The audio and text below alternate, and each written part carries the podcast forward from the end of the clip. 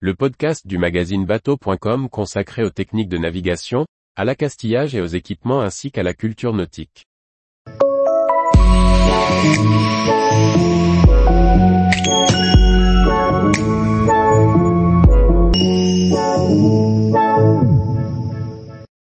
Retraite, comment partir plus tôt en naviguant plus? Par Briag Merlet. Face à la grogne qui montait sur les pontons et dans les associations de plaisanciers, le gouvernement a proposé la création d'une caisse de retraite nautisme, qui ouvre des droits aux plaisanciers qui naviguent. Le mode de calcul de ce régime spécial pourrait pourtant laisser certains marins sans droit à la retraite. Pénibilité, égalité voile moteur, navigation anticipée. Nous nous sommes procuré en exclusivité le mode de calcul des droits. Depuis qu'il a utilisé l'article bâbord à mur pour passer en force au Parlement, au mépris des règles de sécurité du RIPAM, le gouvernement cherche une porte de sortie pour éviter le mécontentement des plaisanciers. Il vient de faire une proposition concrète, avec la création d'une caisse de retraite nautisme. Celle-ci doit permettre aux vieux loups de mer de bénéficier d'une retraite anticipée. En effet, chaque mille de navigation sur un bateau de plaisance ouvre des droits à des trimestres, qui viennent en déduction de l'âge de départ légal. Le système s'appuiera sur un barème d'équivalence entre 1000 parcourus et trimestres de cotisation. La mesure doit aussi permettre de libérer des places dans les ports, en évitant les bateaux ventouses. Pour valider leurs 1000 parcourus, les plaisanciers devront s'inscrire sur l'application MA Retraite en mer, disponible dès le 1er avril sur iOS et Android. La géolocalisation permettra au gouvernement de s'assurer que le bateau navigue.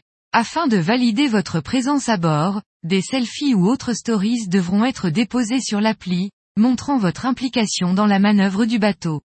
Des extraits du journal de bord seront aussi requis. La négociation va devoir s'ouvrir avec les partenaires nautiques, qui pourraient prendre la forme d'un Grenelle de la plaisance.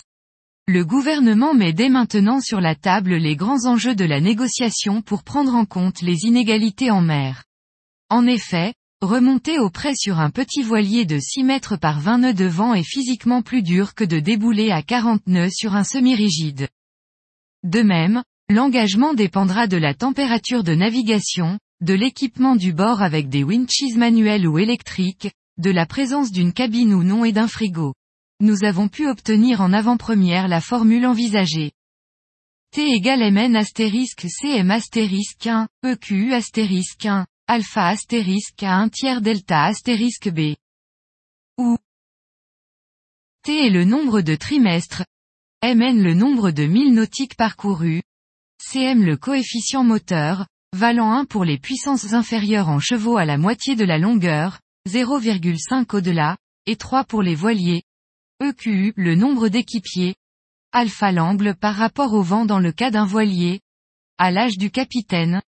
Delta le coefficient d'équipement. B le nombre de Beaufort. Le projet de réforme ne fait pourtant pas l'unanimité et des voix s'élèvent dans la communauté maritime. Des blocages des ports de plaisance sont déjà annoncés par les associations de pêcheurs qui regrettent que le temps de dérive soit mal pris en compte. De même les associations de kayak, d'aviron de mer ou de kitesurf s'insurgent contre leur exclusion de la caisse de retraite de la plaisance. On craint aussi pour la confidentialité des spots de pêche après la géolocalisation par le gouvernement.